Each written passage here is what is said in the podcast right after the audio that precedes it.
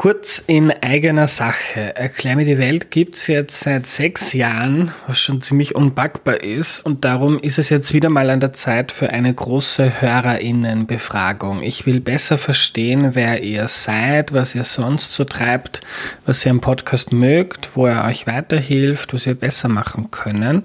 Also wenn ihr immer wieder Erklär mir die Welt hört, dann nehmt euch bitte fünf oder vielleicht auch zehn Minuten Zeit auf erklärmir.at slash Umfrage, um einen eurer Lieblingspodcasts in der Zukunft noch besser zu machen. Wenn du mitmachst, erhöhst du die Chance, dass der Podcast in der Zukunft noch mehr auf Dinge eingeht, die dich interessieren. Und du kriegst im Austausch meine ewige Dankbarkeit und ein zukunftsfittes Erklär mir die Welt, das sich auf die nächsten sechs, zwölf oder hundert Jahre gut einstellen kann. Jetzt auf erklärmir.at slash Umfrage gehen. Vielen, vielen Dank. Hallo, ich bin ein bisschen heiser, aber das macht nichts, denn Gott sei Dank beim Interview hatte ich noch eine Stimme.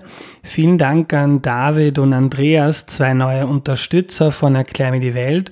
Und es gibt auch einen neuen Förderer den Michael. Vielen herzlichen Dank euch dreien. Ihr macht den Podcast und meine Arbeit möglich.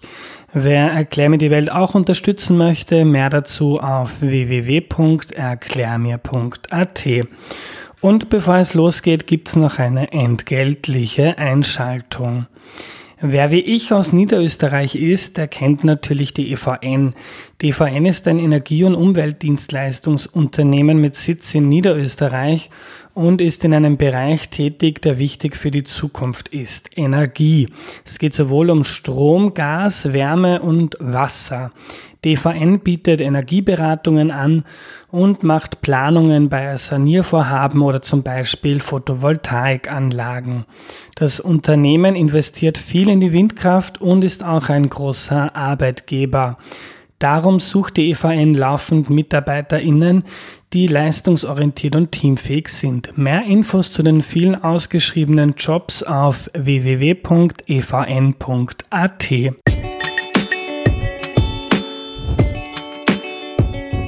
Hallo, ich bin der Andreas und das ist Erklär mir die Welt, der Podcast, mit dem du die Welt jede Woche ein bisschen besser verstehen sollst. Heute geht es um das Judentum und das erklärt uns Daniel Spera. Hallo. Hallo, danke für die Einladung. Sehr gerne, liebe Daniel. Magst du dich zu Beginn bitte noch kurz vorstellen? Ja, mein Name ist Daniel Spera. Äh, ich darf das Jüdische Museum Wien leiten mit ganz großer Freude und äh, war vorher Journalistin im ORF. Und bin jetzt auch noch journalistisch tätig als Herausgeberin von Nu, einer jüdischen Zeitschrift. Und wer, ich weiß nicht, über 20 ist, wird dich wahrscheinlich aus der Zeit im Bild noch kennen, ähm, wo du lange moderiert hast. Daniel, ähm, ich möchte ganz äh, von vorne anfangen, nämlich mit der Geschichte des Judentums. Äh, das Judentum hat ja, man könnte sagen, eine Innovation gebracht, äh, eine kulturelle oder religiöse der, der Welt, nämlich den Monotheismus, also den Glauben an einen Gott. Kannst du mal ein bisschen erzählen, ähm, was da die Anfänge waren? Also wie ist das Judentum zum Menschen gekommen oder auf die Welt gekommen? Ja, also natürlich äh, geht es hier um die Bibel, um die Erschaffung der Welt, die zu Beginn stand. Äh, und wir überlegen dann auch natürlich auch immer, wer waren die ersten Juden? Und da gibt es die Stammväter im Judentum, Abraham, Isaac und Jakob. Ähm, Abraham, der den Bund mit Gott eingegangen ist, der von Gott auch sehr stark geprüft worden ist. Er sollte ja seinen Sohn Isaac opfern und im letzten Moment hat äh, Gott ihn dann gerettet. Und es war einfach ganz wichtig, dieser Schwenk äh, von einem viel Götterglauben hin zum Monotheismus, zum Glauben an einen, an einen Gott. Und das war also im Judentum immanent und ist bis heute immanent. Der Abraham ist ja nicht nur jemand, der im Judentum eine Rolle spielt, sondern auch im Christentum und im Islam. Ähm, die drei nennt man die abrahamitischen Religionen. Und ich habe nachgelesen, ich bin ja nicht so firm, ähm, dass der Abraham im Islam zum Beispiel der Opa von Mohammed ist. Es sind diese drei Religionen ganz eng miteinander verbunden und das ist auch etwas, äh, worauf ich gerne hinweise, ist, dass es so viel Gemeinsames in diesen drei Religionen gibt. Ja? Wobei das Judentum höchstwahrscheinlich der Ursprung ist für diese drei Religionen und äh, das, das geht also von den Gemeinsamkeiten her äh, vom Essen angefangen. Ja? Wenn, wir, wenn wir daran denken, an die koscheren Gebote, also an zum Beispiel an die Trennung von von, Milch und Fleisch, dann ist das etwas, was wir im Christentum auch finden. Ja, also wenn man früher zurückdenkt, da gab es immer das berühmte Milchreindal bei der Oma zum Beispiel. Und ich glaube, bis heute würden Frauen einfach nicht in einem Topf, in dem sie Milch kochen, die Suppe kochen. Ja? Also ich glaube, das ist, das ist ganz wichtig, dass wir darauf hinweisen. Und das gilt auch für Halal. Also auch da im, im Islam gibt es also ganz ähnliche Speisevorschriften und allein daran sehen wir schon, wie nah einander diese Religionen sind. Ja, und historisch, ähm, Judentum, das Judentum ist die älteste äh, der drei Religionen. Ähm, dann ist das Christentum gekommen und noch um einiges später der Islam. Äh, wie hängen die, diese drei Religionen historisch zusammen? Man muss dazu sagen, und das ist, glaube ich, auch ein wichtiges Phänomen, über das wir sprechen sollten, dass das Judentum eine sehr, sehr, sehr kleine Gemeinschaft ist. Ja. Es ist 0,2 Prozent der Weltbevölkerung, nicht einmal, sind jüdisch. Also wir 15 Millionen. Wir sprechen von mhm. 15 Millionen Menschen und äh, der große Unterschied ist, dass das Judentum nicht missioniert. Das heißt, äh, das Judentum war niemals eine Religion, die andere davon überzeugen wollte, äh, dass sie zum Judentum übertreten sollen oder zum Judentum kommen sollen.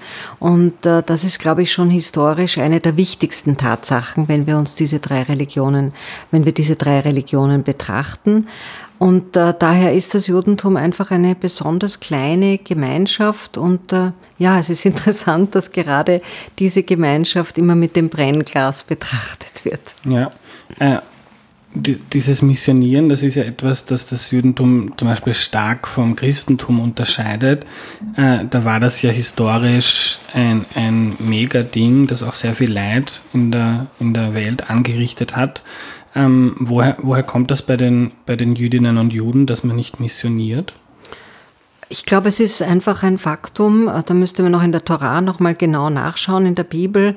Ähm, aber es ist, es ist so, dass äh, das Judentum den Ursprung darin sieht, dass man ein Kind einer jüdischen Mutter sein muss, um Jude oder Jüdin zu sein. Und ich glaube, das ist der absolute Grundsatz. Mhm.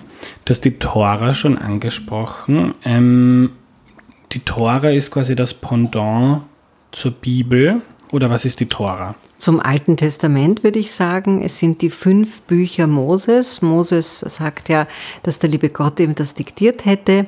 Und in diesen fünf Büchern Moses ist schon sehr, sehr viel an Grundsätzen des Judentums drinnen. Ja.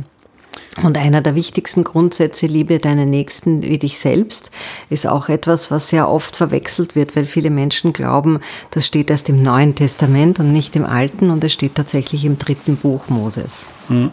Und das ist wiederum eine Gemeinsamkeit mit dem Christentum, weil sich ja auch äh, Christen auf zum Beispiel diese fünf Bücher von Moses berufen. Äh, wie, wie welche Rolle hat Jesus im Judentum? Äh, Im Prinzip gar keine. Ja, also er spielt keine Rolle, weil er kommt äh, quasi nicht vor in der Torah und äh, hat für das Judentum keine Rolle. Mhm. Und also der, so wie ich das nachgelesen habe, für, für Christen ist Jesus ja der Messias, der Erlöser. Ähm, und für Jüdinnen und Juden oder der Sohn Gottes, nicht nur der, der, der Erlöser. Und für Jüdinnen und Juden kann ein Mensch das nicht sein, wenn ich das richtig verstehe. Wir also, warten noch auf den Maschiach, auf den Messias. Mhm. Und äh, es ist, glaube ich, auch etwas sehr Schwieriges für Nichtchristen nachzuvollziehen, dass es eine Dreifaltigkeit gibt. Ja? Also das, das war immer für mich ein großes Mysterium, wie das geht mit der Dreifaltigkeit. Was ist die Dreifaltigkeit? Äh, das ist der, der, also Gott, der Vater, der Sohn ist Jesus und dann gibt es noch diesen Heiligen Geist. Ne? Und was ist der Heilige Geist? Was kann man ja, wenn ich, das, wenn ich das wüsste, also das, das sage ich ja, das ist für mich so ein großes Mysterium ja, äh, im, im, im Christentum. Äh, ja, da müsste man aber ganz sicher jemanden ja. aus der okay. katholischen Kirche befragen. Ähm, wenn du sagst. Äh, der Geist, die Spiritualität ja. wahrscheinlich, ja. ja. Ähm, das Warten auf den Messias, was kann ich mir da konkret drunter vorstellen? Also es heißt, wenn alle Jüdinnen und Juden nach den Gesetzen der Torah leben und alle Pflichten, äh, also alle Gebote und alle Verbote einhalten, dann kommt der Messias. Äh, und dann äh, gibt's wieder das Paradies. Und äh, es heißt auch, dass also alle Toten aufstehen werden. Äh, deshalb äh, versucht man im Judentum auch, das ist eine Verpflichtung eigentlich im Judentum, dass man die äh, Verstorbenen nicht verbrennen lässt, sondern der Körper soll so unversehrt wie möglich äh, bleiben. Denn wenn der Messias kommt, dann hebt er alle auf und nimmt sie mit. Mhm. Ähm, das musst du mir als Agnostiker noch ein bisschen näher erklären. Und ich glaube auch die meisten meiner Zuhörerinnen ähm, sind tendenziell agnostisch, also die sagen, ich weiß nicht, ob es Gott gibt und es spielt für mich keine Rolle. Atheisten sagen, es gibt keinen Gott. Ähm, was, was heißt das für dich konkret? Ist das ein Symbol, eine Geschichte oder gibt es wirklich diese Vorstellung, dass ähm, wenn alle Jüdinnen und Juden genau danach leben, dann äh, ändert sich plötzlich das Leben auf der Erde oder was auch immer dann, dann passiert? Ist das eine Geschichte oder eine ganz konkrete Vorstellung? Keiner von uns weiß, was passiert, wenn wir gestorben sind. Niemand. Mhm. Kein Mensch auf der Welt. Und daher ist es im Judentum ganz wichtig, sich auf das Hier und Jetzt zu konzentrieren. Es ist eigentlich eine Verpflichtung, dass man im Judentum sein Leben äh, nach bestem Wissen und Gewissen lebt, dass man versucht, alle Anlagen und alles, was man bei der Geburt mitbekommen hat, aufs Beste zu nützen. Und daher verlassen wir uns nicht darauf, was nachher sein möchte, sollte, sein kann sondern wir leben einfach im Hier und im Jetzt nach bestem Wissen und Gewissen. Und äh, wenn man das schafft, auch unter Einhaltung aller Gebote und Verbote, aber das ist fast äh, ja so eine, eine so große Aufgabe, dass es fast nicht zu schaffen ist. Ja. Ich finde das ja ganz beeindruckend und erstaunlich, wenn man sich anschaut, was es in der Geschichte für ähm, einflussreiche Völker gegeben hat. Die Ägypter, die Babylonier, die Sumerer, ähm, ganz viele Hochkulturen, ähm, von deren religiösen Vorstellungen aber eigentlich wenig geblieben ist.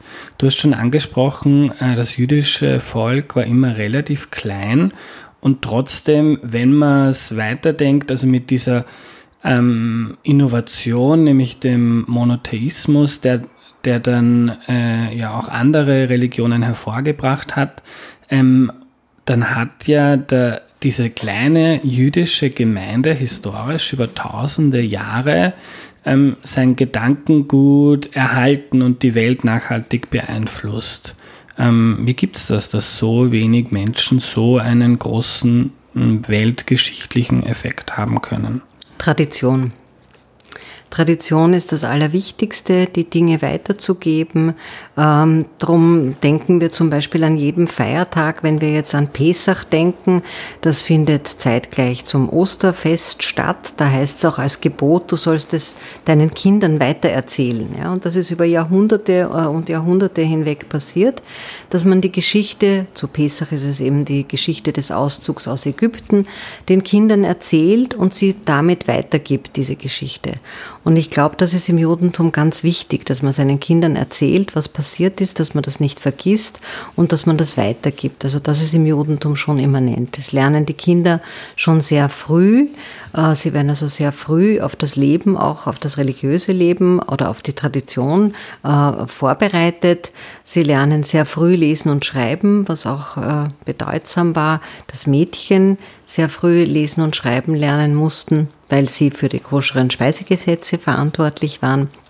Also das zeichnet das Judentum ganz bestimmt aus. Wie würdest du das Judentum eigentlich beschreiben? Ist das ein Volk, eine Kultur, eine Religion? Eine Schicksalsgemeinschaft könnte man fortsetzen.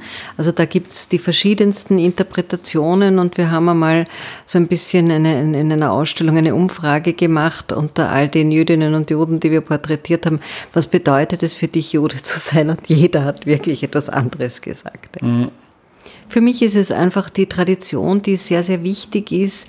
Es ist eine wunderschöne Tradition, die wir wöchentlich zum Beispiel praktizieren, indem wir den Schabbat einhalten, indem wir den Schabbat wirklich so feiern, äh, an diesem Freitagabend mit einem speziellen Essen, äh, das, das besonders feierlich vorbereitet wird, mit einem Brot, das quasi, also Brot und Wein, die am Beginn dieser Mahlzeit stehen und wo man wirklich ein festliches Mahl zu sich nimmt, jeden Freitagabend Abend, das ist begleitet mit Gesängen, äh, mit dem Gottesdienst und der Samstag dann auch mit Gottesdienst und ein Ruhetag ist.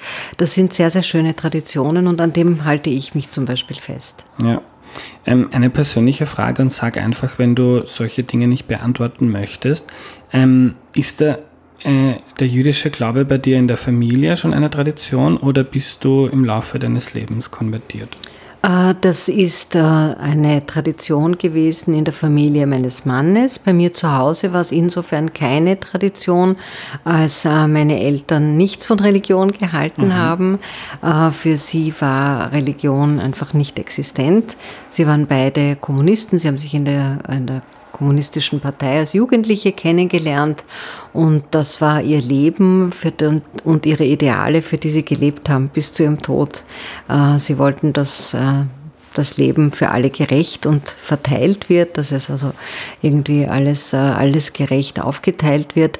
Und das ist etwas, was sie mir mitgegeben haben. Aber ich habe mich immer sehr äh, als Jüdin gefühlt, äh, einfach auch durch die Wurzeln meines Vaters und äh, natürlich auch durch sein, durch sein Schicksal. Und da hat er sich schon auch zu dieser Schicksalsgemeinschaft zugehörig gefühlt, weil er natürlich auch einige Familienmitglieder verloren hat.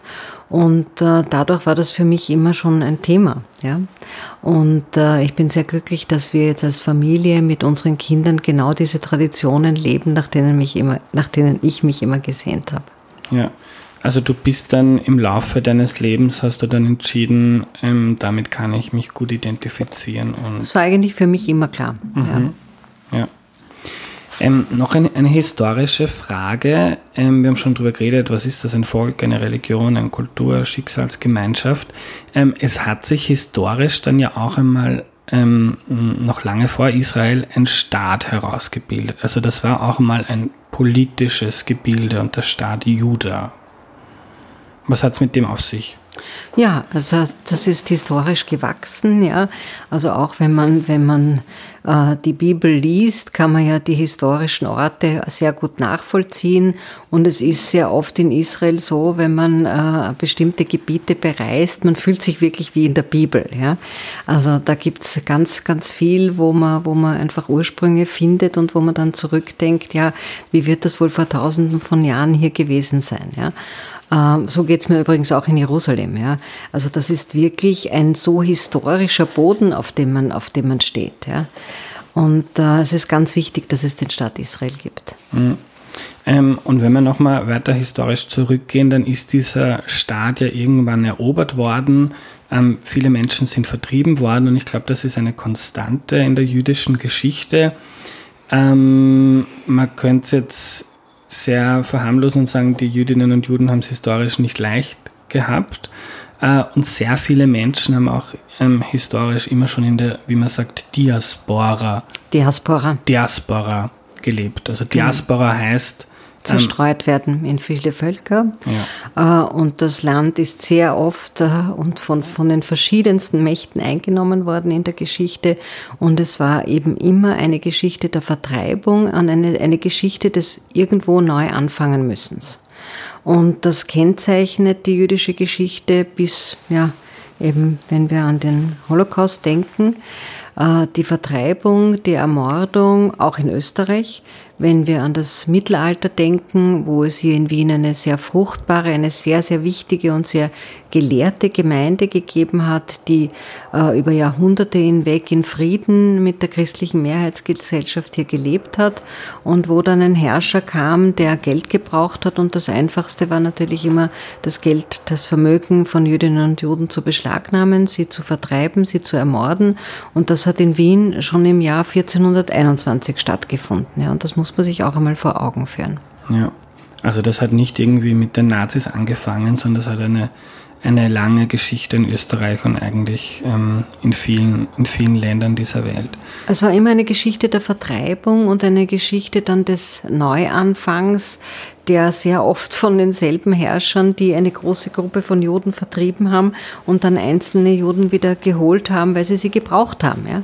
Und es ging da um, um eben sehr banale Dinge, äh, wie äh, eben Kriegsführung, wo man Geld gebraucht hat. Ja? Und äh, das kennzeichnet auch die österreichisch-jüdische Geschichte. Ähm, es war auch in der österreichischen Geschichte lange verboten für Jüdinnen und Juden zum Beispiel Grund zu besitzen oder in Handwerksberufen zu arbeiten, was mit dazu geführt hat, dass viele ähm, Jüdinnen und Juden zum Beispiel Handel betrieben haben, weil das einfach erlaubt war. Es ist auch äh, ein Phänomen, das in Wien ähm, über viele Jahrhunderte hinweg ähm, mehrheitlich nur wohlhabende Jüdinnen und Juden gesehen wurden, weil nur wohlhabende Jüdinnen und Juden hier sich hier aufhalten durften. Ja? Sie mussten die sogenannte Toleranzsteuer zahlen, nur dann waren sie hier in der Stadt toleriert. Ja? Arme Jüdinnen und Juden haben überhaupt nur einen Aufenthalt von zwei oder mehr Wochen gehabt und mussten dann die Stadt wieder verlassen. Mhm. Ist das einer der Kerne des Antisemitismus, den es seit vielen hundert Jahren gibt und immer wieder das Feindbild der Jude, die Jüdin? Ähm, äh, wo, wo, wo kommt denn das her? Das hat vielerlei Gründe, die vollkommen irrational sind, mhm. vermutlich. Ja. Äh, aber es ist ganz bestimmt auch so, äh, dass das Judentum immer eine, einen starken Zusammenhalt hatte, dass es natürlich auch eine Sprache gibt, äh, Hebräisch, das nicht verstanden wurde, dass man vielleicht auch gefunden hat, ein Gottesdienst im Judentum, wie ist das? Da gibt es keine Bilder, ganz anders als im Christentum, wo die Kirchen über, über, überfüllt sind mit, mit den Gottesdarstellungen und so weiter. Und im Judentum ist alles sehr puristisch. Ja? Und auch die Essens, die strengen Essensregeln, die strengen Hygienevorschriften, äh, das ist sicher etwas, was den Leuten aufgefallen ist und das kannten sie nicht und ja, irrational, vollkommen mhm. irrational. Ja. Dann natürlich auch, wie schon erwähnt, eben äh, der Geldbedarf, ja, äh, also auch die Juden in Rollen zu drängen, in die sie nicht hinein wollten, ja. Und das ist sicher eine ganz fürchterliche Gemengelage. Was meinst du da in, in Rollen hineintreiben? Als Kreditgeber zum Beispiel, ja, als, als Geldverleiher, weil es das Verbot eben gab, andere Berufe auszuüben, weil es das Verbot gab, zum Beispiel für Christen Geld zu verleihen und so weiter. Ja. Also das ist, meine ich, mit in eine Rolle hineindringen, ja, sie von Berufen auszuschließen. Ja. Ich habe nachgelesen ähm, und fand das ganz spannend und auch beängstigend und absurd dass es zum Beispiel ähm, schon im Mittelalter eine sogenannte Ritualmordlegende gab, nämlich dass Jüdinnen und Juden christliche Kinder ähm, quasi stehlen, weil sie ihr Blut, glaube ich, für die Pessachfeier brauchen. Also man könnte sagen, auch vor dem Internet hat schon äh, vor vielen hundert Jahren Verschwörungsmythen gegeben. Ja. Das Verbot von Blut ist im Judentum immanent. Man darf keinesfalls Blut zu sich nehmen. Ja, in, in, es, es gibt, es geht einfach nicht. Ja.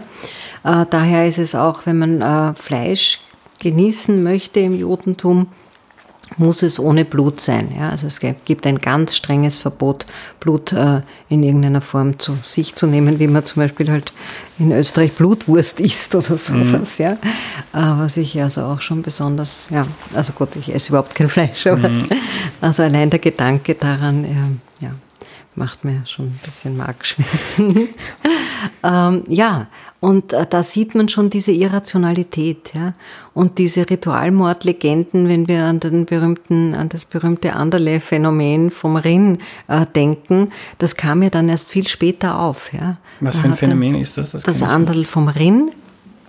Das äh, ist eine Ritualmordlegende eben, die, die in Tirol spielt oder ja, in einem Dorf bei Innsbruck, wo eben im 17. Jahrhundert das eben diese Legende aufkam, dass im Mittelalter dort ein Kind, das Anderle nämlich, getötet worden sei von Juden. Ja. Simon von Trient, das Ganze gibt es also auch in anderen Ländern. Ja. Das wurde also dann viel später dem Mittelalter, ins Mittelalter verortet und das ist natürlich vollkommen irrational. Ja. Weil wie gesagt, also es gibt ganz strenge Speisegesetze im Judentum und da ist eine der wichtigsten Regeln das Verbot von Blut. Du hast vorhin gesagt, Tradition war und ist zentral für das Judentum. Äh, was für Traditionen sind denn wichtig im Judentum? Kannst du uns da ein bisschen was erzählen? Also ich habe eben schon vorhin über den Schabbat gesprochen. Das ist der wöchentliche Ruhetag, der wöchentliche Feiertag. Aber es werden alle Feiertage im Judentum ganz speziell begangen. Es sind ähm, praktisch alle Feiertage sind Familienfeste, also außer die Fasttage natürlich, die auch äh, eingehalten werden. Die Fasttage erinnern natürlich auch immer an sehr tragische Ereignisse im Judentum. Und äh, sonst werden die Feste wirklich sehr, sehr intensiv gefeiert, eben immer auch mit gutem Essen, mit Gesängen, mit natürlich Gottesdiensten. Ähm, aber es ist also eine Religion, die eben sehr, sehr fokussiert darauf, sich zu erinnern. Und zwar also auch, wenn wir uns an traurige Dinge erinnern, soll das immer mit einem positiven Nachklang sein. Was hat es mit der Kippa auf sich? Die Kippa ist eine Kopfbedeckung, äh, die man im Judentum trägt, äh, denn man soll vor Gott nicht barhäuptig sozusagen ohne Kopfbedeckung erscheinen. Ein Thema, das immer wieder für hitzige Diskussionen sorgt, ist. Dazu fällt mir übrigens noch schnell ein, ja. wenn ich das sagen darf. Äh, mein Sohn, als er noch klein war, wir waren mal in Rom und wir gingen in den Petersdom und er war natürlich ganz stolz mit seiner Baseballkappe, weil er die da immer aufhatte. Und er war ganz geschockt, dass man in einer Kirche eben nichts aufhaben soll. Ja. ja. Und das war für ihn ein unglaubliches Erlebnis und ich habe natürlich auch nicht dran gedacht. Ja. Und es stürzten, so, wir waren ein kleines Kind und es stürzten sofort dort irgendwelche äh, Herrschaften auf uns zu und haben ihm quasi diese Baseballkappe fast vom Kopf gerissen und er war, aber ist mir jetzt gerade eingefallen, ja. ich habe Jahre nicht mehr dran gedacht. Auf Stichwort kam das jetzt. Ein Thema, das immer wieder sehr hitzig diskutiert wird, ist äh, die Beschneidung von jungen äh, Buben oder Babys, also ich glaube am achten Tag mhm. macht man das. Genau. Habe im Deutschlandfunk gelesen, 98 Prozent ist die Schätzung der Jüdinnen und Juden beschneiden ähm, ihre Buben am achten Tag. Wo jetzt äh, GegnerInnen sagen, einem kleinen Baby sollte man irgendwie die körperliche Unversehrtheit nicht nehmen. Äh, warum? Warum wird das gemacht und wie stehst du da zu dieser Frage? Es ist ein Gebot im Judentum. Es ist äh, sozusagen der Bund mit Gott, den Abraham ja vollzogen hat. Ich glaube, dass es wesentlich, also ich bin klein also wir können es nicht nachvollziehen, aber ich denke, ähm, wenn man das in späterem Alter tut, ist wahrscheinlich noch schwieriger. Äh, also für mich war es überhaupt keine Frage, meinen Sohn beschneiden zu lassen. Ja. Mhm. Überhaupt keine Frage. Ah, verstehst du die KritikerInnen? Äh, ich verstehe, Kritik ist immer legitim, man kann immer über Dinge diskutieren. Für mich ist es, ist es außer Frage gestanden. Äh, es ist definitiv hygienischer, es ist definitiv für die Frauen auch angenehmer und daher war es für mich überhaupt keine Überlegung. Aber das kann ich jetzt nur für mich ja so beantworten und ich ja, würde es jederzeit auch jeder Mutter raten. Aber ich verstehe das, wenn es Frauen gibt, die heute sagen, sie möchten das nicht. Und das muss man auch respektieren. Es ist im Judentum ein Gebot und man hält sich daran oder man hält sich nicht daran. Ja. Ähm, auch, auch etwas, das ich sehr erstaunlich finde, ist, wenn man sich anschaut, äh, relativ zu anderen Glaubensrichtungen, wie wenige Jüdinnen und Juden es gibt, was historische Kultur und Denkleistungen betrifft. Also bei ganz vielen ähm, Menschen, die in der Geschichte wichtig waren, die Wichtiges gebracht haben ähm, für die Kultur des Menschen, ähm, kommt man irgendwann drauf, das war ein Jude oder eine Jüdin. Ähm, wie kommt es dazu, zu, diesem, zu diesen großen intellektuellen und kulturellen Leistungen? Ich glaube einfach, es, es kommt äh, auch daher, dass äh, von der Geschichte her die Kinder schon in sehr, sehr frühem Alter begonnen haben zu lernen. Ja? Und das schärft ganz bestimmt den Verstand. Ja? Ähm, also das ist meine Erklärung dafür. Mhm. Ähm, Im Christentum gibt es genauso wie im Islam verschiedene Richtungen im Christentum, zum Beispiel die Protestanten und die Katholiken. Bei den Musliminnen sind es zum Beispiel die Schiiten, die Sunniten, die Sufis. Ähm, gibt es das auch im, im Judentum? Es gibt das orientalische Judentum und es gibt das also sephardische Judentum und das aschkenasische Judentum, das sich aber ähm, nur unwesentlich voneinander unterscheidet. Da würden jetzt viele Leute auch sagen, das kann man auch ganz anders interpretieren. Ähm, und natürlich gibt es heute die verschiedensten Strömungen im Judentum. Also es gibt äh, gerade in den USA, wo eine sehr, sehr große Gruppe an Juden lebt, die verschiedensten Strömungen und äh, auch die Möglichkeit natürlich an den verschiedensten Gottesdiensten teilzunehmen. Ja. Äh, der das, das pure Judentum ist in, wie in jeder äh, Religion natürlich die, die, Orthodoxie, weil die Orthodoxie sich immer ganz streng an die Regeln hält und dadurch äh, gibt es auch die Möglichkeit, dass diese strengen Regeln auch weiter sich aufrechterhalten. Ja. Äh, natürlich wird da durch verschiedenste andere Strömungen wird sehr viel von der klassischen Religion sozusagen vielleicht ein bisschen verwässert und es bleibt dann nicht mehr viel übrig. Ja. Ja, gerade ähm, orthodoxe Jüdinnen und Juden sagen auch immer wieder für, sagen wir mal, großes Interesse. Äh, es gab jetzt auch auf Netflix eine Serie, die viele Freundinnen von mir geschaut haben, Unorthodox. Ähm, hast du die zufällig geschaut? Ich habe das Buch gelesen und ich habe die Serie mir angeschaut. Wie fandest du die? Äh, sie war mir zu sehr schwarz-weiß gehalten. Ich habe einige Freundinnen, die orthodoxe Jüdinnen sind und ich erlebe dort ein ganz anderes Leben, als ich es im Film gesehen habe oder im Buch gelesen habe. Ich erlebe dort eine ganz besonders enorme Zuwendung, ein so unglaubliches Füreinander-Dasein, äh, was übrigens auch ein Gebot ist im Judentum, dass man sich um kranke Menschen sorgt, dass man sie besuchen geht, ist ein Gebot. Und das erlebe ich ganz besonders äh, in der Orthodoxie, wo dieses Füreinander-Dasein so unglaublich stark da ist und, und einen wirklich umarmt. Und das äh, habe ich im Film vermisst. Mhm. Du hast die USA angesprochen, auch ein quasi Fun Fact, den ich mir ergoogelt habe. In den USA leben genauso viele Jüdinnen und Juden wie, wie in Israel. Ähm, und ich glaube, viele Menschen sind ja dann nach dem Zweiten Weltkrieg in die USA geflohen. Du hast schon den Staat Israel angesprochen. Ähm, würde jetzt, es wäre Stoff für eine, für eine eigene Podcast-Folge dazu, aber kannst du kurz skizzieren, äh, wie es dazu kam, dass es einen Staat für Jüdinnen und Juden, Juden, nicht das einfachste Wort, um das zu gendern, äh, wie es zu diesem Staat gekommen ist. Ja, es führt zurück auf einen ganz wichtigen Österreicher, auf Theodor Herzl. Theodor Herzl hatte eben unter dem Eindruck äh, des Dreifußprozesses, einen Prozess, äh, wo es Vorwürfe gegen einen französischen Armeeangehörigen gab, äh, ähm, des Verrats, des Hochverrats, äh, was sich dann als falsch herausgestellt hat, unter dem Eindruck dieses Prozesses, den Herzl als Journalist begleitet hat, hat er gefunden, also egal was, was Juden machen, es wird immer Antisemitismus geben und es war ja damals auch gerade eben in dieser Zeit auch die Erfindung des der Kapitalismus, also alles, was, was da war, das war schlecht, weil es eine jüdische Erfindung war. Das andere war auch schlecht, weil es eine jüdische Erfindung war. Und äh, er hat gemeint, also es muss einen jüdischen Staat geben. Da gab es also eben ganz viele Diskussionen, auch wo dieser Staat äh, sich befinden soll. Und es gab dann ja auch dieses besondere Experiment in der Sowjetunion, dass Stalin alle Jüdinnen und Juden in Birobidschan äh, ansiedeln wollte, ganz, ganz im äußersten Osten äh, der, der, Sowjetunion. Äh, und äh, dieser Herzl hatte eben die, diese Vision, dass es einen jüdischen Staat geben soll, damit Jüdinnen und Juden in Sicherheit leben können. Er hat das selbst nicht erlebt, er ist ja sehr jung gestorben, 1904, äh, aber er hat verfügt, dass wenn es je einen jüdischen Staat geben soll, dann würde er gerne dort begraben sein.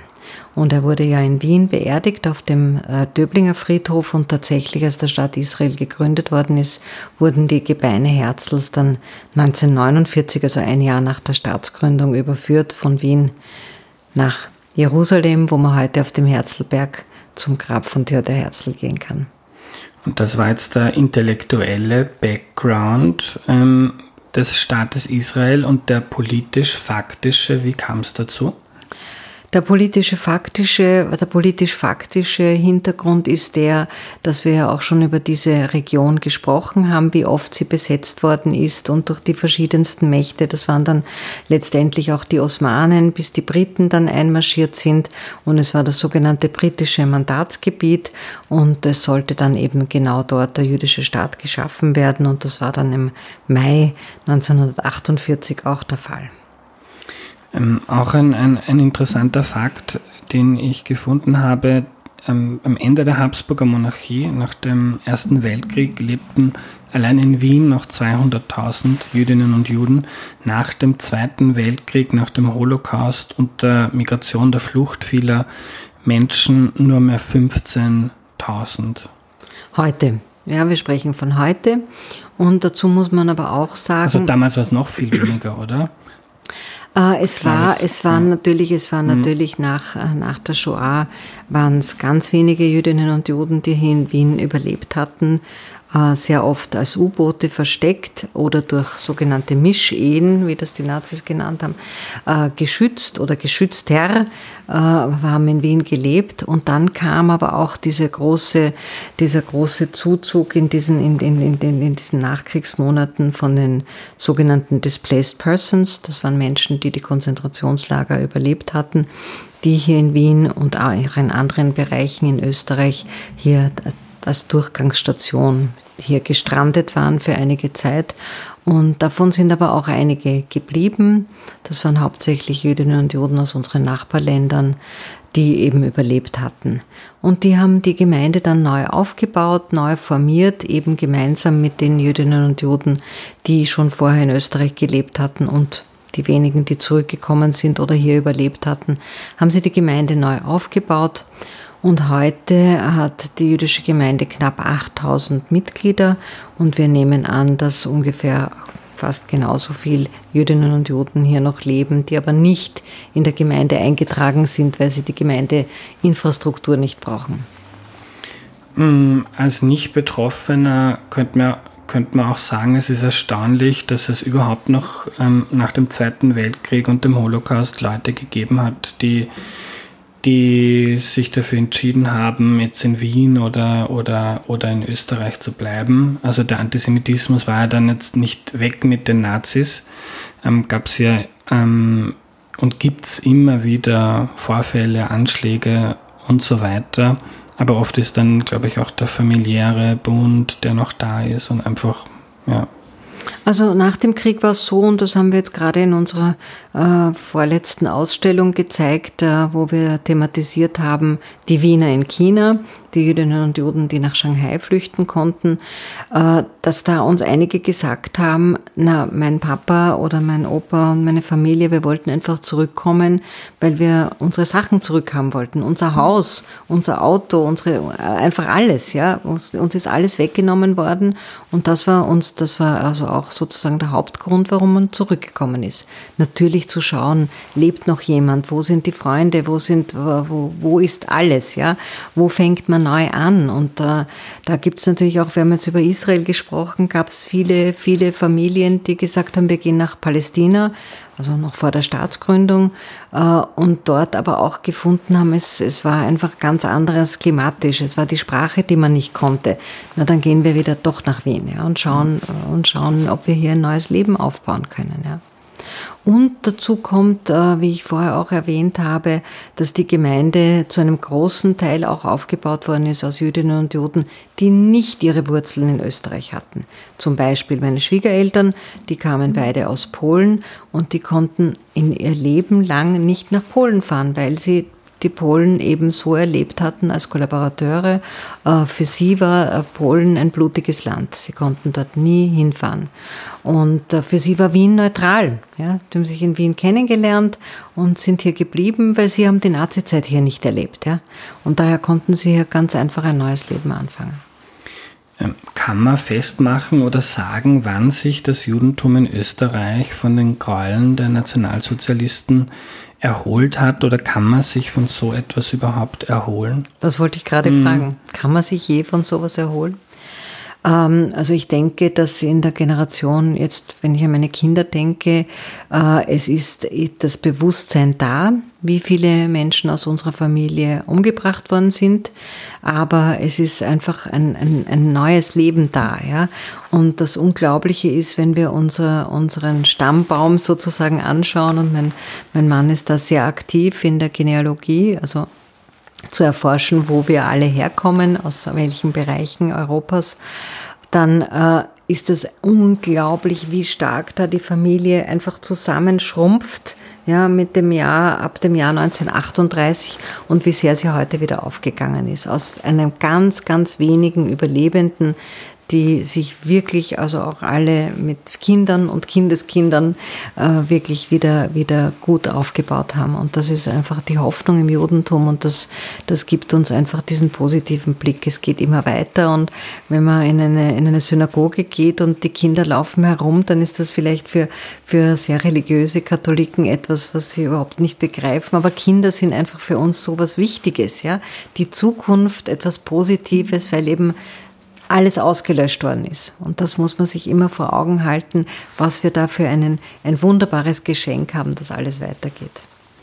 Vielleicht eine blöde Frage, aber wie fühlt sich das an, 2021 in Wien Jüdin zu sein? Ähm, fühlst du dich sicher oder hat man manchmal ähm, noch Bauchweh? Es fühlt sich großartig an. Es gibt, glaube ich, wenige Länder, wo es Jüdinnen und Juden besser geht als hier. Äh, die Gemeinde hat, ist eine winzige Gemeinde, wie wir es gerade vorhin besprochen haben. Es ist eine Gemeinde mit einer unglaublichen Infrastruktur, besser geht's fast nicht, mit einem unglaublichen Zuspruch der, der nicht-jüdischen Bevölkerung sozusagen, mit äh, einer Förderung durch die Regierung, durch äh, den Staat, durch die Gemeinden, die, die sich sehen lassen kann international. Ja. Äh, also was hier aufgebaut werden konnte, das ist wirklich toll und daher ist es großartig hier als Jüdin zu leben im Jahr 2021. Also dann würdest du sagen, dass Österreich, zumindest das offizielle Österreich, ähm, nach einigen Jahrzehnten Nachdenkpause, nenne ich es mal, äh, nach dem Zweiten Weltkrieg seine Lehren gezogen hat und das Judentum hier jetzt ordentlich behandelt und wertgeschätzt wird. Die Zäsur war das Jahr 1986, die Wahl von Kurt Waldheim. Bis dahin war mehr oder weniger die Opferthese natürlich immanent. Österreich war das erste Opfer des Nationalsozialismus. Niemand hat was gewusst. Es hat quasi, ja, dass die Jüdinnen und Juden von überall verschwunden sind und nicht mehr zurückgekommen sind. Das scheint niemandem vorher aufgefallen zu sein. Und es war Schweigen in den Familien. Ja. Als Waldheim im, im Fernsehen den Satz gesagt hat, äh, er hätte nur seine Pflicht getan, wie Hunderttausende andere Österreicher auch, äh, und die Väter und Großväter vorm Fernseher gesessen sind und gesagt haben, ja, das stimmt, ich auch. Und die Töchter und Söhne gefragt haben, im Ernst? Im Ernst, das sagst du heute? hat zum ersten Mal in Österreich eine Diskussion begonnen. Ja. Zum ersten Mal eine, eine, Diskussion über die Verantwortung von Österreichern in der Nazizeit. Ja. Das hatte dann zur Folge die Rede von Franz Ranitzky, dem damaligen Bundeskanzler, wo er eigentlich als erster eingestanden hat oder, oder die Verantwortung Österreichs äh, in aller Öffentlichkeit dargelegt hat. Ja. Und äh, bis dahin war wirklich Schweigen äh, vorhanden in den Täterfamilien, genau wie in den Opferfamilien. Man hat einfach nicht darüber geredet. Man wollte leben, man wollte vergessen und es war ganz, ganz wichtig, dass da so viel aufgebrochen ist. Ja.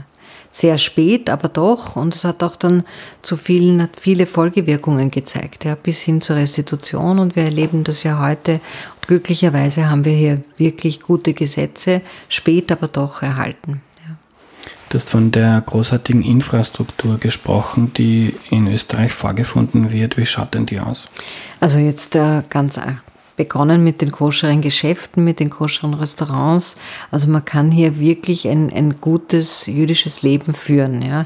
Wir müssen uns vor Augen führen, dass es nicht in allen Ländern so selbstverständlich ist wie hier. Ja. Und äh, wenn wir eine wunderbare Auswahl haben an, an, an jüdischen Lokalen oder israelischem Essen in Wien, also allein da ist, also da geht schon ein ganzer Kosmos auf. Ja. Und dann natürlich muss man auch daran denken, dass es heute ähm, in Österreich oder gerade in Wien ja, ähm, praktisch jeden Abend eine Kulturveranstaltung gibt, die, die jüdisch konnotiert ist. Sei es jetzt äh, ein Konzert, ein Filmabend, was auch immer. Ja. Und das ist, das ist schon was Tolles. Danke für deine Zeit, Daniel. Gerne, sehr, sehr gerne.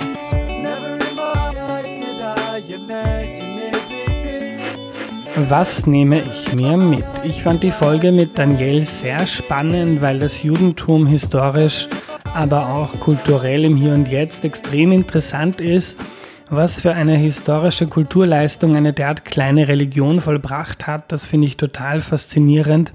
Auch wenn ich selbst nicht religiös bin, finde ich Religionen und ihre Bedeutung für Menschen sehr interessant. Darum gab es auch schon eine Serie zum Islam, die hatte damals fünf Teile. Der erste ist die Folge Nummer 24, die könnt ihr nachhören, ist wirklich sehr super gewesen damals. Und eine Folge zu Jesus gab es auch schon, das war die dritte Folge Erklär mir die Welt, die je gemacht wurde, also eine der ersten. Und ich möchte auch noch so eine wie die heutige machen zum Christentum, weil es ja historisch und auch aktuell großen Einfluss auf Österreich und unser aller Leben hat. So, am Ende noch ein Lesetipp. Der Schweizer Agrarforscher Urs Nickli hat das Buch Alles satt geschrieben. Da geht es darum, wie wir die Welt ernähren können, ohne den Planeten zu zerstören. Wer sich für eine wissenschaftliche Einordnung zum Thema Landwirtschaft und Umwelt interessiert, das Buch ist eine sehr gute Einführung. Das war's für heute. Danke fürs Zuhören. Nächste Woche kommt eine Folge zu Wein. Julia, die gerade Praktikantin bei Erklär mir die Welt ist, und ich sind zu Besuch im Burgenland, um über die Herstellung von Wein zu sprechen. Bis dahin eine gute Zeit, euer Andreas.